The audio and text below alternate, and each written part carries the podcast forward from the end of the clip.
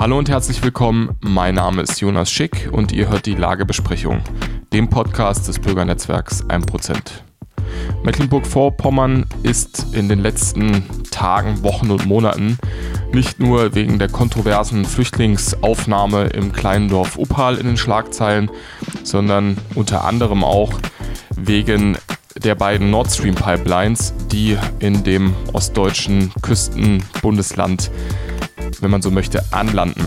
Insbesondere die SPD muss sich auch schon seit Jahren deswegen Kritik gefallen lassen. Gerade der transatlantische Komplex hat äh, die SPD immer wieder im Fokus genommen. Man kennt es ja auch, dass Altkanzler Gerhard Schröder äh, für seine Beziehung nach Russland und vor allem auch zu Gazprom im, ja, im stetigen Trommelfeuer äh, der Medien steht. Und dieses Trommelfeuer hat jetzt natürlich im Zuge des Ukraine-Russland-Kriegs massiv zugenommen. Die Nord Stream Pipeline 2 2 wurde gesprengt. Bis heute hat man nicht wirklich das Gefühl, dass äh, da ein klares Klärungsinteresse seitens der Bundesregierung existiert. Und vorher schon existierten ja auch Sanktionen gegen Russland, die den Gastransport und die weitere Verfolgung des Projekts Nord Stream 2 erschwerten. Ein Winkelzug der Landesregierung in Schwerin war dann eine Klimastiftung zu gründen, deren Hauptaugenmerk darauf lag, Nord Stream 2 zu realisieren. Diese Klimastiftung ist nun oder ist ja auch schon seit Gründung immer wieder ins ähm, Fadenkreuz gelangt, vor allem von Umweltschützern, die darin einen Taschenspielertrick sehen, ähm, einen Etikettenschwindel, eine Stiftung aufzubauen, die sich um Klimaschutz äh, äh bemüht, aber eigentlich hauptsächlich der Gaslieferung dient. Nun ist Mecklenburg-Vorpommern nicht nur dafür bekannt, ständige Probleme mit den beiden Nord Stream Pipelines zu haben und da auch einen Behauptungskampf gegen Berlin führen zu müssen, sondern auch dafür, einen ausgewachsenen roten Filz zu pflegen. Die SPD hat sich da gerne mit Posten und Ämtern überhäuft und äh, eine ordentliche Vetternwirtschaft äh, praktiziert über die Jahre. Und die Klimastiftung gerät auch nun diesbezüglich in den Fokus. Äh, es gibt verbrannte Steuererklärungen, es wirkt alles alles sehr dubios. Um die Geschehnisse rund um die Klimastiftung genauer auszuleuchten, haben wir nun mit dem AfD-Fraktionsvorsitzenden in Mecklenburg-Vorpommern, Nikolaus Kramer, gesprochen. Hallo Herr Kramer, herzlich willkommen auf der Lagebesprechung. Hallo Herr Schick, ich begrüße Sie und freue mich bei Ihnen sein zu dürfen. Wir unterhalten oder beziehungsweise sitzen ja heute zusammen äh, im Kontext der Klimastiftung in Mecklenburg-Vorpommern. Man bringt ja politischen Filz in Deutschland für gewöhnlich mit der CSU in Verbindung. Also wenn es um Mauscheleien geht, äh, Postenzugeschachere und vor allem auch bis in die kommunale Ebene, dann denkt man ja eher so an Bayern. Ähm, wenn man aber, so wie zum Beispiel ich auch in Bremen äh, studiert hat, dann weiß man, dass die SPD Filz auch sehr gut kann. Äh, Paradebeispiel, wie gesagt, eben dieses das rote Bremen. Ähm, in Mecklenburg-Vorpommern ist es ähnlich. Äh, das allererste Mal, da haben wir auch Sie mit Ihrer Fraktion darauf aufmerksam gemacht oder den auch ans Tageslicht gebracht, nämlich diesen Abo-Skandal, wurde auch deutlich, dass die SPD Filz auch in Mecklenburg-Vorpommern kann. Und jetzt äh, steht die Stiftung Klima- und Umweltschutz MV im Fokus der Kritik. Also für den Nicht-Mecklenburger Herr Kramer um das mal als Start äh, zu nehmen in unser Gespräch, welchen Zweck verfolgt denn diese Stiftung und woran entzündet sich die Kritik? Ja, bevor ich äh, auf die letzte Frage eingehe, möchte ich nochmal zum, zum Filz was sagen. Also hier bei uns in Mecklenburg-Vorpommern verbindet man den Parteienfilz schon eher mit der SPD als mit der CDU. Das äh, muss man mal ganz klar sagen. Das fängt an, dass Parteifreunde ähm, in Ämter gehoben werden, zum Beispiel Chef der Staatskanzlei, der rein formal juristisch gar nicht die notwendige Ausbildung dazu hat, um auch dementsprechend vergütet zu werden oder dass ähm, Parteifreunde aus der Bundeshauptstadt nach Mecklenburg-Vorpommern geholt werden, nachdem man dann nach der Wahl ähm, gemerkt hat, dass die Position, die die Dame vorbekleidet hat, eben nicht vernünftig bekleidet hat, hat man dann kurz ein neues Ministerium gegründet also man ist schon dabei, hier sich mit Posten und Pässchen zu versorgen. Das hat ja auch der AWO-Skandal hier im Land Mecklenburg-Vorpommern gezeigt, den wir äh, aufgedeckt haben und mit einem Untersuchungsausschuss lange begleitet haben. mit dem Ergebnis, dass am Ende auch hochrangige Mitarbeiter des, ähm, der AWO dann eben auch Haftstrafen antreten mussten. Also, wie man sieht, äh, ist dieses Posten- und Pässchengeschacher hier im Land eher SPD-Filz als CDU-Filz wenngleich die CDU natürlich auch überall immer ihre Finger im Spiel hat. Zu der Klimastiftung als solches ist so viel zu sagen. Die Stiftung wurde seinerzeit gegründet, offiziell, um hier den Klimaschutz voranzutreiben im Land. Und inoffiziell war das schon natürlich eine Tarnstiftung, um die US-Sanktionen zu umgehen, um den, die Fertigstellung von Nord Stream 2 ähm, über die Bühne zu bekommen. Da wird sich jeder noch daran erinnern, dass also hier äh, schon unter der Regierung Trumps gedroht wurde, den Unternehmen, die an der ähm, Fertigstellung der Nord Stream 2 Pipeline sich beteiligen, eben mit Sanktionen überworfen werden. Das ging ja sogar so weit, dass der Bürgermeister der Hafenstadt Sassnitz auf Insel Rügen mit einem Einreiseverbot ähm, überworfen wurde, sollte er den Bau oder die Fertigstellung genehmigen. Und das ist also der eigentliche Grund gewesen. Die Stiftung wurde gegründet, um die Sanktionen, US-Sanktionen zu umgehen, um Nord Stream 2 fertigstellen zu können. Das ist ja nun auch einer der Hauptkritikpunkte, wenn es ähm, der der Umweltverbände oder auch zum Beispiel ähm, der bekannten erneuerbaren Unterstützerin Claudia Kempfert vom Deutschen Institut für Wirtschaft. Ähm, also da kritisiert man die Stiftung zuallererst ja mal dafür, dass sie eben so eine Tarnorganisation ist, die Sie gerade eben beschrieben haben, ähm, dass das Ziel dieser Stiftung ja gar nicht der Klimaschutz sei, da man ja eigentlich nur Gas äh, weiter importieren möchte aus Russland. Nun ist ja das Kernanliegen der AfD liegt ja eigentlich gerade in dieser Energie ähm, Un Unabhängigkeit in Anführungszeichen, also dass man sich eben nicht auf die Erneuerbaren verlässt, sondern weiterhin ähm, das billige russische Gas bezieht, was dem Wirtschaftsstandort Deutschland ähm, hilft. Ne, was ist denn nun der Hauptkritikpunkt der AfD an der Stiftung, wenn jetzt, äh, sagen wir mal nicht der, der die Tarnorganisation im, Fo im Fokus liegt? Naja, also eins ist mal klar.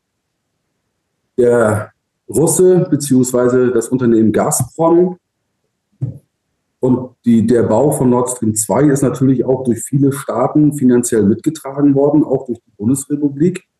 Und dort liegen also jetzt circa 9 Milliarden Euro an äh, Steuergeldern, aber auch Wirtschaftsgeldern auf dem Boden der Ostsee. Und wir sind abhängig die man ja auch gerade in der derzeitigen, manch einer nennt es Energiekrise. Ich bin der Meinung, dass diese Krisen sowieso alle hausgemacht sind und da kann man, egal ob nun von Corona oder auch Energiekrise, äh, es sind alles hausgemachte Krisen, es sind nach meinem Dafürhalten also Regierungskrisen, weil sie alle selbst verschuldet sind.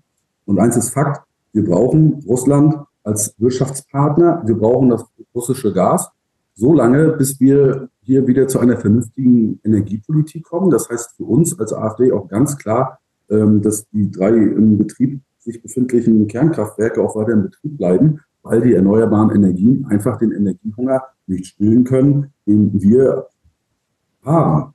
Und, und der Flatterstrom, auf den ist kein Verlass. Und Sie sehen es doch selbst an, an den äh, gestiegenen Strompreisen, an den gestiegenen Gaspreisen, die Sie zum Teil verdreifacht haben. Das ist doch völlig irre. Und solange ähm, es dafür keine vernünftige Lösung gibt, brauchen wir Erdgas als Brückentechnologie. Und nichts ist doch einfacher und besser, als halt dieses, dieses Gas aus Russland durch diese Leitung zu pumpen, als durch LNG-Geschichten mit Schiffen und Tankern hier äh, dreckiges Frackinggas aus den USA hier anzulanden, um unser, unseren Energiehunger zu stillen. Oder auf Umwegen dann ähm, das russische Gas äh, von Indien zu beziehen. Der Inder kauft es äh, für, für einen Dumpingpreis in Russland und verkauft uns das dann dreimal teurer. Oder dass wir dann halt einen Rückdiener vor Katar machen, um, um äh, Gas aus Katar zu kaufen. Also das haut ja irgendwie alles nicht hin. Und deswegen ist für uns völlig klar, Nord Stream 2 muss, also hätte zum Stand damals vor dem Krieg Russland-Ukraine in Betrieb gehen müssen und muss es auch nach wie vor. Also die Leitung muss repariert werden, weil wir sind abhängig von dem russischen Gas, ganz klar. So, jetzt zur eigentlichen Kritik an dieser Stiftung. Wir als AfD-Fraktion waren seinerzeit die einzige Fraktion, die äh, diesem Landtagsbeschluss nicht zugestimmt hat. Wir haben uns enthalten. Und zwar haben wir uns enthalten aus dem einfachen Grund, dass wir gesagt haben, wir können nicht gegen diese Stiftung sein, weil die Stiftung wichtig uns erschien, um diese US-Sanktionen zu umgehen und die Pipeline fertigstellen zu können. Zustimmen wollten wir aber auch nicht, weil für uns von vornherein klar gewesen ist, das kann alles nicht ganz sauber sein. Das kann sich nur um eine Tarnstiftung handeln. Hier wird eine Stiftung gegründet von jetzt auf gleich. So kam es uns zumindest vor, um, wie gesagt, diese Sanktionen zu umgehen. damit dann der, ähm, ähm, wenn es Sanktionen gibt, nur gegen diese Stiftung. Und ähm, ich zitiere ungeschützt den damaligen Innenminister und auch jetzigen Innenminister Christian Pegel der SPD, der mich in der Nacht um 23 Uhr angerufen hat, in der Nacht vor der Landtagssitzung, als der Beschluss zu fassen gilt.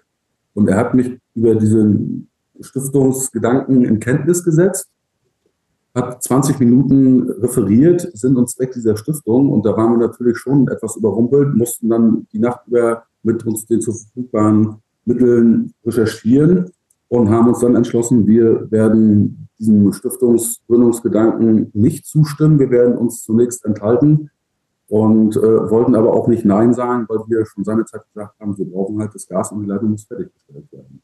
Also das Hauptproblem ist, also, dass die Landesregierung sich offensichtlich nicht an ihre eigenen Regeln hält und äh, wir für dumm verkauft werden sollen.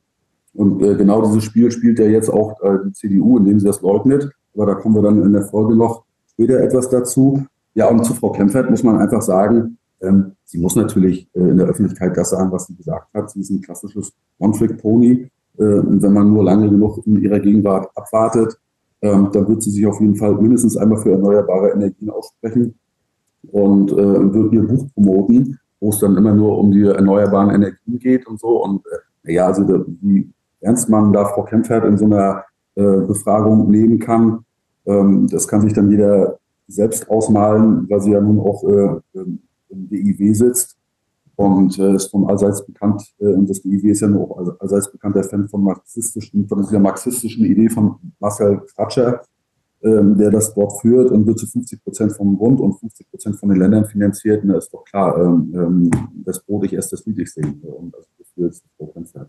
Mehr brauche ich wohl dazu nicht sagen.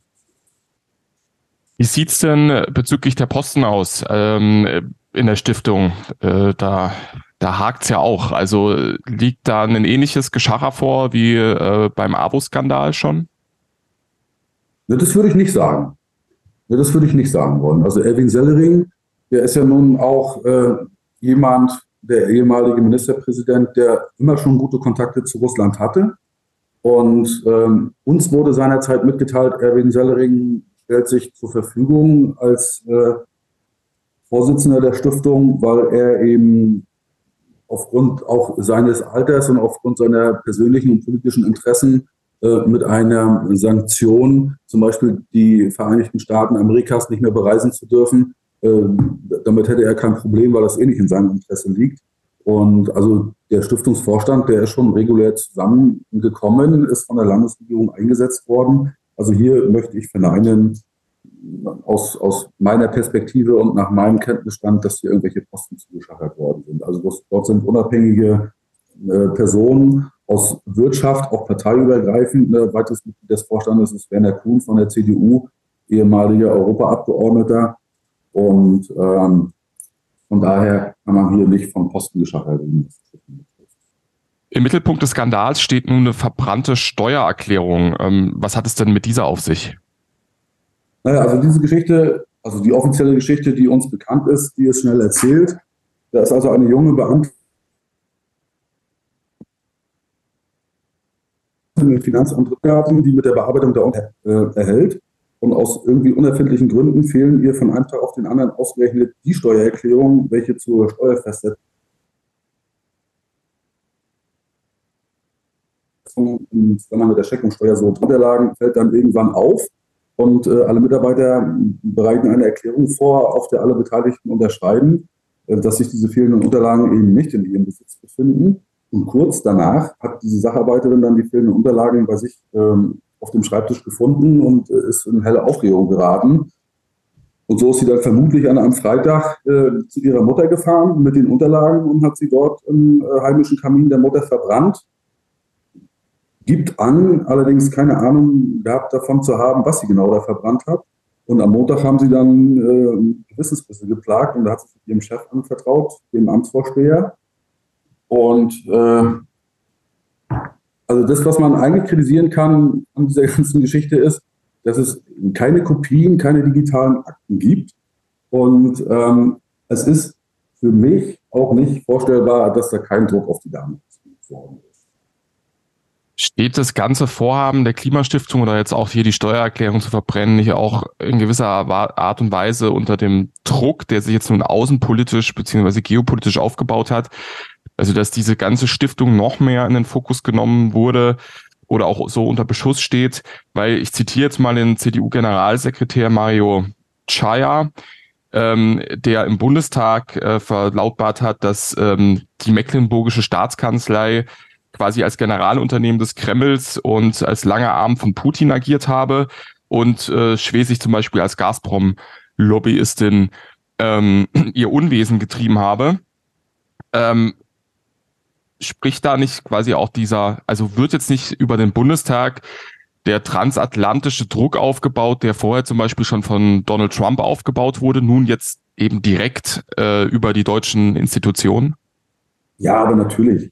Natürlich äh, handelt es sich hier äh, um äh, transatlantisches Anti-Russen-Bashing, ganz klar. Aber vielmehr geht es doch darum, ähm, für die CDU sich von der Verantwortung einzuwaschen. Ne? Denn Frau Merkel, damals Kanzlerin, die hat sich ebenfalls für dieses Projekt Nord Stream ausgesprochen. Und der damalige Wirtschaftsminister Altmaier, der hat natürlich auch äh, den Weg dazu geebnet. Und auch hier im Land hat die CDU natürlich äh, damals in Regierungsverantwortung, hat natürlich dem Antrag zugestimmt und äh, mit salbungsvollen Worten und wie wichtig diese Klimastiftung ist und wie wichtig Nord Stream 2 ist. Und äh, jetzt bekommt man natürlich kalte Füße aufgrund äh, der kriegerischen Auseinandersetzung zwischen Russland und der Ukraine und der äh, damit äh, verhängten Sanktionen gegen Russland. Und da möchte man natürlich dann in der Politik ganz gut dastehen. Und ähm, deswegen wird der, also ich sag's mal so, der CDU steht nichts näher als die CDU sich selbst und darum gilt die alte Weisheit, in der Politik ist es das gute Recht des Gegners, seinem Gegenüber äh, alles schlecht möglichst auszulegen. Und das macht die CDU jetzt, indem sie äh, ihre damalige Beteiligung einfach leugnet und sich jetzt hier als der große Aufklärer aufspielt. Und das ist so durchschaubar und durchsichtig, wie die CDU immer ist. Äh, die verlieren an Umfragen seit Jahren, waren hier immer als stärkste Kraft und waren dann 15 Jahre nur der kleine Koalitionspartner und sind im Sinkflug. Die versuchen jetzt natürlich auf allen Ecken und Enden wieder an die Wähler zu kommen. Plötzlich erkennt die CDU auch wieder ihren Konservatismus, versucht rechts zu blinken und, und, und oder blinkt, blinkt rechts und biegt links ab, versucht die AfD dabei rechts zu überholen. Das Projekt ist zum Scheitern verurteilt. Äh, ich denke, es ist eine Frage der Zeit und niemand redet mehr über die CDU, weder hier im Land noch auf Zum Abschluss, Sie haben es äh, eingangs eigentlich auch schon skizziert in gewisser Art und Weise, als es um die große Energiepolitik des Bundes ging.